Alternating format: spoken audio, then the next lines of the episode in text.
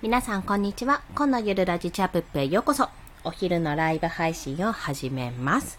えっと、ちょっと冒頭で注意事項なんですけども、あの、息子を抱えておりますので、息子の声とか娘の声が混じるかもしれませんので、ご了承ください。ということで早速、本日はですね、これは教えてもらったっていうか、こういう風に言いなよっていう風にね、マジで客観的に言われたっていうお話です。発信のコツは、え自分の主観を入れないことですね。自分の主観を逆に言えば自分の主観、感情とか、その怒りの感情とかに特にね、そういったものを入れると結局発信じゃなくて、まあ、ただの自分のつぶやきというか、まあ、うーん、なんて言ったらいいのかな。まあ、愚痴とかそういったものになってしまいがちっていうところなんですよ。なので、まあ、これをどうしたらいいかっていうと、まあ、実例を挙げましょう。実例を挙げた方が早い。どういうことかっていうと、なんか発信ってどういうことを発信したらいいかってよくわからないじゃないですか。聞いていても。で、なんかお得情報とか有益情報ってどうやって伝えたらいいのって思うと思うんですけども、まあ、基本的に、あの、私が意識していることっていうのは、タイトル、一つの大見出しと三つ、あ、じゃあ一つのタイトルと三つの大見出しでポイントをまとめて伝えるっていうイメージでやってるんですね。まあそれはボイシーもそう、ボイシーを聞いてそれのまとめツイートもそうだし、あとはまあ自分の発信も、例えば何々のついて話します。まあ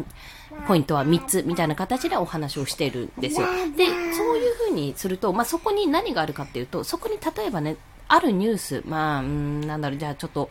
私が結構衝撃的だった池袋の、あの、事故のニュースがあるじゃないですか。で、割とね、あの、あの辺結構通ってたんで、私も、えっていう風に状態としてはなったんですよ。で、あのニュースをじゃあ例えばまとめるとしたら、その時にもうすごく悲しかったか、すごく衝撃的だったっていう感想をね、最後にちょろっとツイートで言うと、ちょろっと言うのはわかるけども、それを大見出しとかに入れちゃダメなんですよ。もし入れるとしたら悲痛な事件が起きてしまったとかで、タイトルに入れてちょっとフックとして書けるならまだしも、そうじゃなくて自分の感情をそこに入れてしまうと結局情報として入ってこない。その人の感想文って形になってしまうんですね。それは音声配信もしっかりで。で、まあ、すごくここが難しいところだと感じてはいるんですけども、じゃあ、まあ、ちょっとテーマがあれなんですけども、じゃあ池袋のニュースを話すとしたら何が起こったかって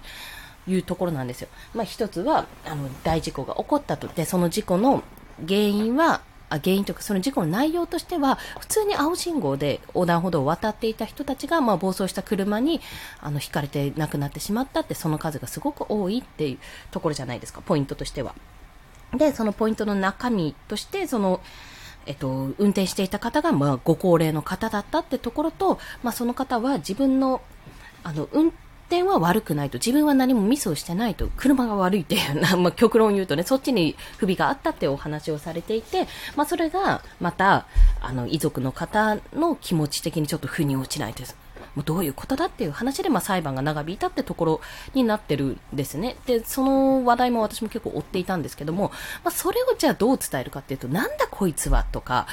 どうしてこういうことが起こるんだとか、上級国民だからだみたいな話になってしまうと、それはもう結局感情の煽りでしかないわけですよ。有益情報としてはそれはちょっと違うわけですね。じゃあ何をそこで伝えたいかってところがまず第一なんですよ。で、例えば、じゃあ私がこれを伝えるとしたら、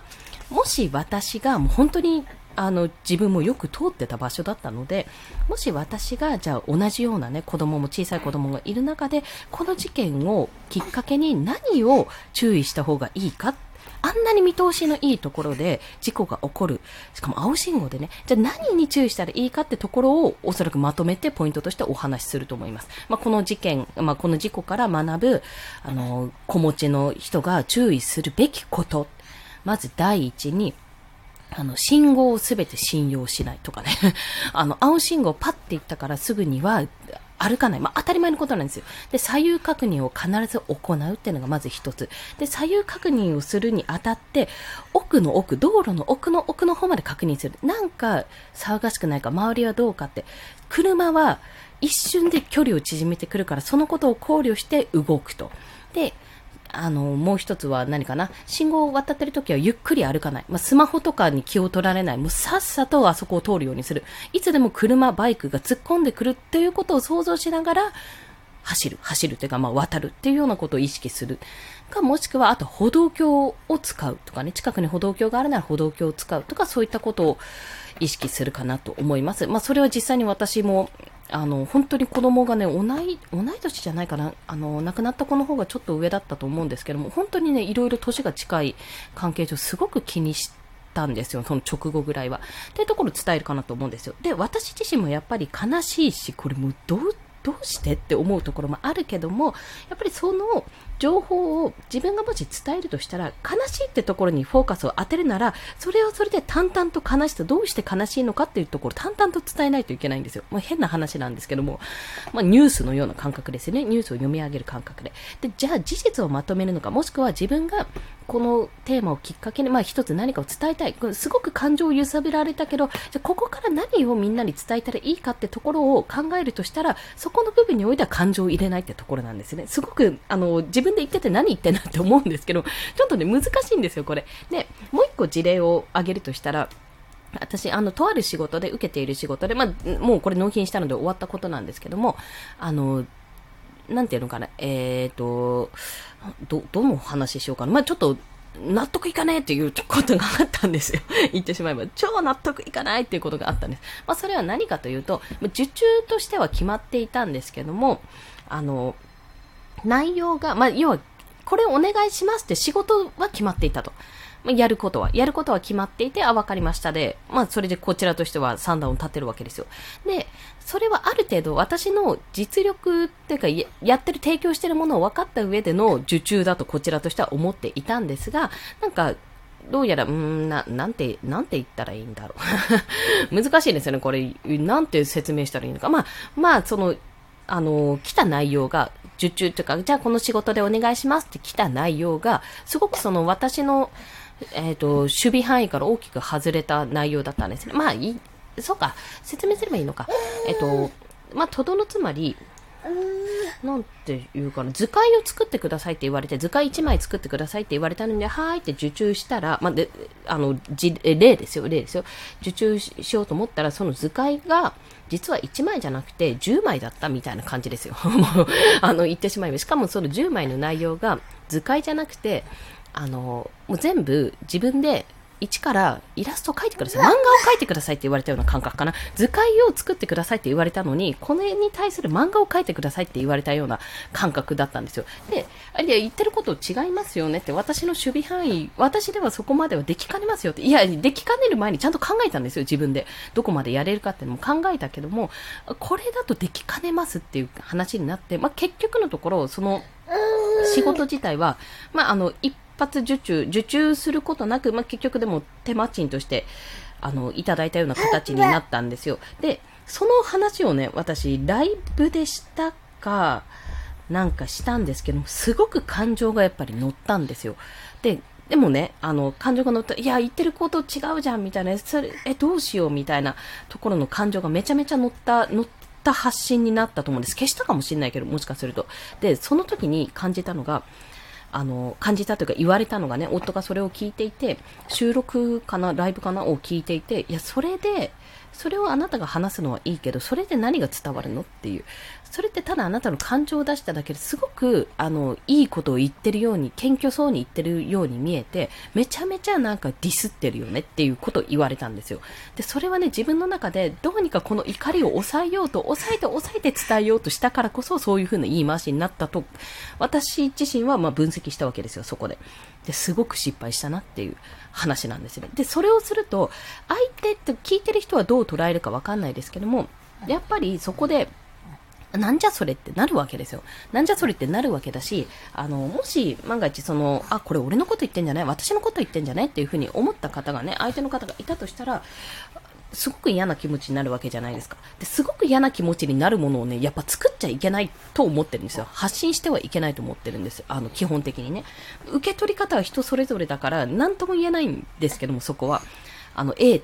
A が嫌、B が嫌、じゃあ C にすればいいかって言ったら C が嫌な人もいるので、そこはね、あの、なとも言えないんですよ。なんとも言えないけど、でも少しでも、あ、自分が、あ、これはちょっと相手にとって嫌な思いさせるかなって思うと感じたら気づかないならもち、あの、気づかれないで、気づかなくて、自分が気づかなくて指摘されたならも、あの、また、まだしもね、自分でなんとなくこれはちょっとどうかなって思う、もやっとする部分があるんだったら、それは出しちゃいけないっていうふうに感じたわけなんです。まあ、なぜかというと、そこから得るもの、それを聞いて、その相手は何を得るか。今度ただ怒りを得ただけなのか、なんかすごく遠回しにディスってる嫌な感じを受けるだけかもしれない。まあ、そんな放送を聞かせる意味がないってことなんですよね。まあ、放送というか発信もですけど。ということで、まあ、あの、今回は、えっと、何が言いたいかっていうと、感情とか世界観とかを載せる。まあ、これに対して私は憤りを感じますとか、こういったのは絶対嫌だと思うので、もう自分自身はここに気をつけています。っていうのは、あの、言う、言い方次第でちゃんと伝わるんで、伝わるんだけども、その世界観を伝えるっていうのと、ただただ感情をぶつけるっていうのは全くもって違ってて、さっき言った事例で言うと、私はすごくその、あの、自分のなんていうか、まあ、要は図解を作ってって言われたのに、漫画、最終的に図解を作ってって言われて受注したはずなのに、内容をその後、あの、聞いてみたら、詳しく聞いてみたら、なんか、それ図解じゃなくて漫画じゃないですかみたいな内容で、いや、で、漫画は作れないですよっていうので、差異が生じたっていう状況になったこと自体がおかしいと、そもそも。私がやれた対策はまだいっぱいあったと。自分はここまでしかできません。あ、こういうことができますと。こういうことなら対応ができますので、ご検討くださいとか、そういったことをやっぱり事前にすべきだったなっていうところが、まあ、反省点だったので、まあ、それについてお話しすると。もしこういった、あの、仕事において、受注において、まあ、個人でも会社でもね、とのやりとりにおいて、おおすいません。仕事の、あの、認識の差をね、埋めるためにどうしたらいいかっていうところの3つのポイントみたいな形でお話しするわけですよ。今回の経験を。で、それをするとしたら、まあ、一つ目に自分のできることと、あと実績、どういうものが作品としてあるのかを、もう端的にパッと見やすいようにまとめてそれを提出するっていうのが一つ。二つ目は、あの、一度提案されて、これはちょっと自分は無理だなって感じたものに関しては、一応自分でなんとか試してみるけども、それが実力に合ったものかどうかわからないのにちょっとご検討くださいと他の方も、他の方にも提案してみてください。ちょっと他の人を探してみてくださいっていう提案もするってこと。でも、3としては全力でやりきるってことですね。っていうところをお話ししました。マシマシーさんからこんにちは。よろしくお願いします。ありがとうございます。まあ、そんな形で、まあ、今日のお話は、発信するとしたら、まあ、これは、あの、ビジネス、まあ、フォロワーさんを伸ばすビジネスアカウントとして何か発信をするときは、あの、すごく難しいところなんですけども、これは、あの、ボイシーでも聞いた、池原さんかな？池原さんがボイシーでも言ってたんですけども、世界観を見せる。まそれは、行き過ぎると自分語りになるから、この自分語りにならない程度に世界観を見せるのも大事。だけど、全部が全部感情とか、しかもその感情が消化されてないのに抑えながら、発信、まあ、ライブとかね、音声で発信していると、非常に、あの、聞く人にとっては、聞く人によっては、非常になんだこの感情だらけの話はとか、すごくなんか情報というよりは、私は怒っていますが、私は悲しいですという感情だけが伝わる情報、あの、発信になってしまうので、そこは気をつけてくださいというと。もしそれをするんであれば、完全に雑談ですとか、完全に愚痴らせてくださいとか、そういった、あの、タイトルにね、そういったものをつけて、もう完全に私の愚痴を聞いてくださいっていう回にするとかね、そういう話を、に持っていった方がいいっていうお話を今日はさせていただきました。夫からのご指摘です。そうです。そう、夫からの指摘です。夫はすごいなって思いますよ。はい。そんな形でですね、今日はお話をさせていただきました。ちょっと、あの、たびたび息子の声が混じったこと、ご了承いただけましたでしょうか？こんな形で、あの、日々、ライブをしたり、あと朝と夕はですね、ストックがちゃんと溜まっていれば、ちゃんと収録できていれば、あの、1日3放送を朝と夕方には収録版を、昼にはライブ配信をしております。で、たまにですね、ストックがなくなると朝昼晩とライブ放送をしてたりするので、フォローしていただけると通知が飛びます。あ、またなんかライブやってるって思うような通知が飛びますので、もしよろしければフォローしていただけると嬉しいです。そして、都内は雨が降っております。なんか急に寒くなったりしてね、体調も崩しやすい、もう季節の変わり目は本当に崩しやすいので、皆さんさん体調とお気をつけて、今日もコツコツ頑張っていきましょう。コンでした。では、また。